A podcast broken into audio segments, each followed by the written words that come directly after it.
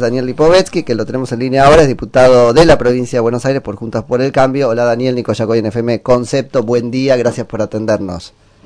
Hola Nico, buen día, ¿cómo estás? Bien, bien, muy bien. Daniel, primero lo primero, ¿cómo quedaron en números en la provincia de Buenos Aires después de este, bueno, no sé si salto o qué, de, de esta este, pérdida de una cabeza que han tenido ustedes como bloque? Bueno, sí, a ver, te está refiriendo a, la Cámara de Diputados de la provincia, donde claramente después de las elecciones nosotros eh, teníamos un número parejo con, con el Frente de Todos, no estábamos 42 a 42, te diría, muy más allá de que ellos tenían algún bloque más chiquito que podía acompañarlos, pero en la discusión de la primera minoría estábamos empatados, y, y bueno, la salida de Sánchez Jauri, de alguna manera la, suma de Sánchez Jauri en realidad, nosotros seguimos con el mismo número, pero Sánchez Jauri, que ya estaba en un, en un bloque más chico, sumó un voto más, con lo cual ellos quedaron, sumaron un miembro más al frente de todos, con lo cual quedaron con, con la primera minoría gracias a esa, a esa integración de Sánchez Jauregui, ¿no? O sea que eh, no fue sin escalas, o sea, fue eh, elegida o electa con ustedes, después pasa un bloque intermedio, después pasa al frente de todos. Así es, así es, ese fue, ese fue el camino, lo que pasa que bueno, antes era un bloque único y entonces por lo tanto no le aportaba el número que, claro. que, ahora necesitaba, al integrarse al frente de todos, primero que por supuesto ya directamente está integrado, antes podía tener alguna libertad de acción o, o, votaba a veces con el oficialismo y a veces no, ahora directamente está integrada ahí, con lo cual le da lo que todo, sobre todo el concepto de primera minoría que te permite, Eso. Eh, eh, eh, por ejemplo, tener mayores integraciones en las comisiones, tener un representante más en el Consejo de la Magistratura, que hay que elegir ahora los miembros, que son dos por la primera minoría y uno por la segunda. Bueno, realmente un cambio importante, ¿no? Que se da por ese cambio. Por ese, ¿Qué temazo este sobre de quién son las bancas, no? Ya se discutió, discutió en la Corte en algún momento, ¿era con Bravo? ¿Con quién fue? Vos sos elegido por un partido, ¿no? ¿Y está saldado ese debate? ¿Cómo es? No, no, porque en definitiva no, no, no, la legislación es clara, aunque te diría que en definitiva eh, una vez que alguien es electo, eh, digamos, eh, ya el, diputado o, senador representan la provincia o a o al pueblo de la provincia y por lo tanto ya está legalmente autorizado. Lo que pasa es que después está la cuestión el impacto político y digamos el mandato de tu votante, ¿no? Claro. Tu votante, vos recibiste dos votos, fuiste electo por un votante que plantea un posicionamiento político sobre ese tema y vos bueno, de alguna manera estás haciendo lo contrario a lo que, a lo que la gente eh, eh, te eligió, por la cual la gente te eligió. Y ahí podremos no volver a elegirla, lo que pasa que puede este, hacer cosas estos dos años que después no tengan retorno. Sí, además está el tema de la lista sábana, sábana ¿no? que está bueno volver a poner en debate, ¿no? en un momento donde se debaten algunas cuestiones como la reelección de los intendentes, que me parece que es un debate que no debería estar ocurriendo, sí me parece que hay otro debate que se deberíamos tener, que es el tema de la, de la boleta única, ¿no? donde en definitiva la gente pueda elegir al candidato eligiéndolo de forma particular y no como ahora, que por supuesto uno cuando introduce la boleta en la, en la urna estamos, eh, generalmente uno visualiza a los primeros que los que encabezan y después a otros que no los conoce mm. nadie o que no son tan conocidos, bueno, después te puedes encontrar con estas situaciones. Verde recontra verde ese debate a nivel nacional.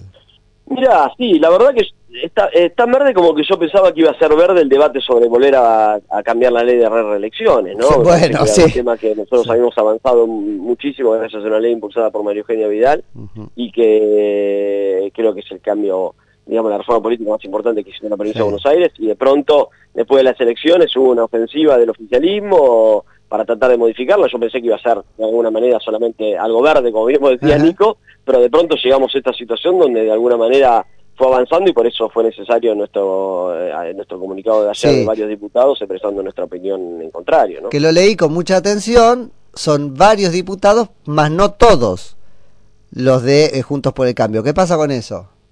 Bueno, no, no sé, nosotros mm. tenemos, yo tengo una posición muy clara, yo lo he hecho pública hace mucho tiempo y por lo tanto me parece que, es un tema que no hay vuelta atrás, que además eh, la renovación política eh, es necesaria en la Argentina y eso es parte de los valores de Juntos y me parece que es un, digamos, un mandato que nosotros tenemos de Juntos de defenderla. Eh, bueno, después cada uno tiene que hacerse cargo de su posicionamiento, no lo sé, nosotros fuimos los que convocamos a todos y bueno, fuimos los que, los que como este comunicado. Yo creo que que si se decidiese ir al recinto 28 con este tema, bueno, habrá que, eh, habrá que ver quién está dispuesto a acompañar esto junto al peronismo, ¿no?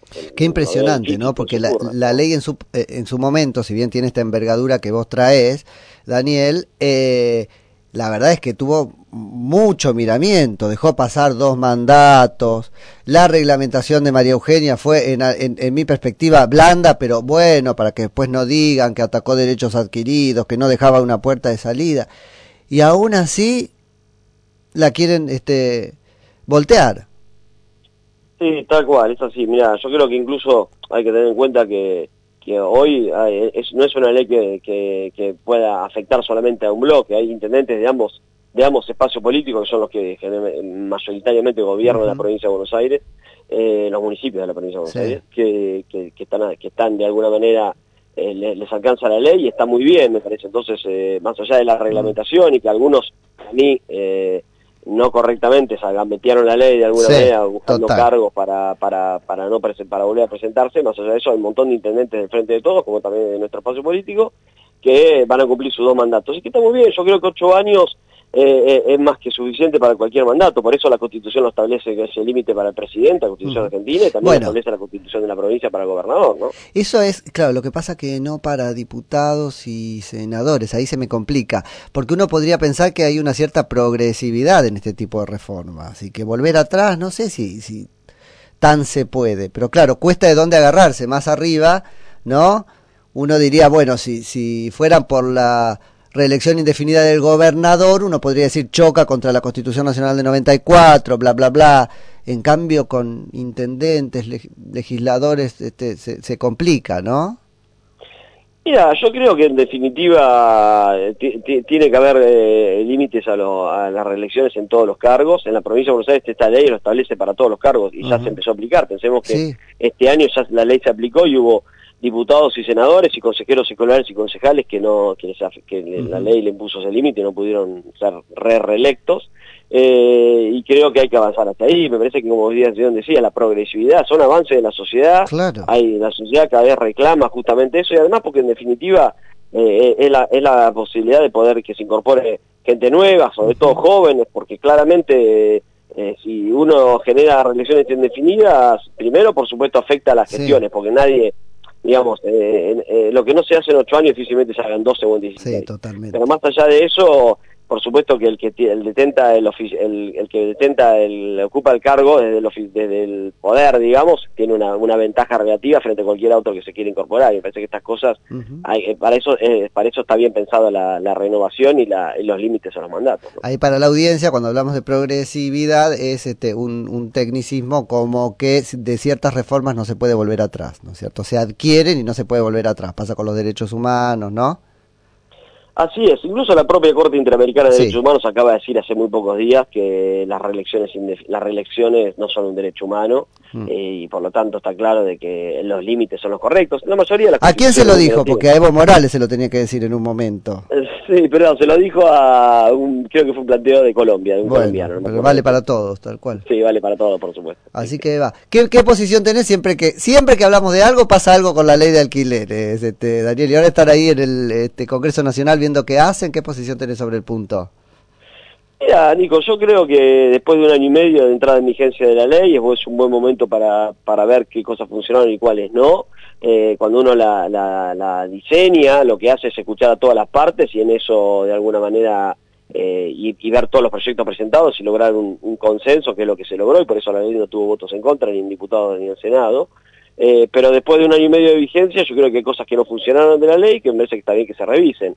la, te diría que la principal, en mi opinión, es el índice de actualización, que no estaba previsto, por lo menos el proyecto que yo había presentado, de, cómo se aprobó, sino que se modificó en el debate parlamentario, y que, y que hoy lleva a que los inquilinos sienten de alguna manera que los alquileres aumentan más allá de su capacidad de pago y los propietarios sienten que los alquileres aumentan menos de lo que debieran, teniendo en cuenta que los alquileres aumentan más o menos en promedio un 50% por el índice y, los alimentos en Argentina están aumentando un 70 y un 80. Los dos tienen parte de, razón y me parece que en ese marco cuando la eh, cuando algo no, no, no convence en ninguna de las dos partes está claro que hay que corregirlo porque no, no, no está funcionando bien.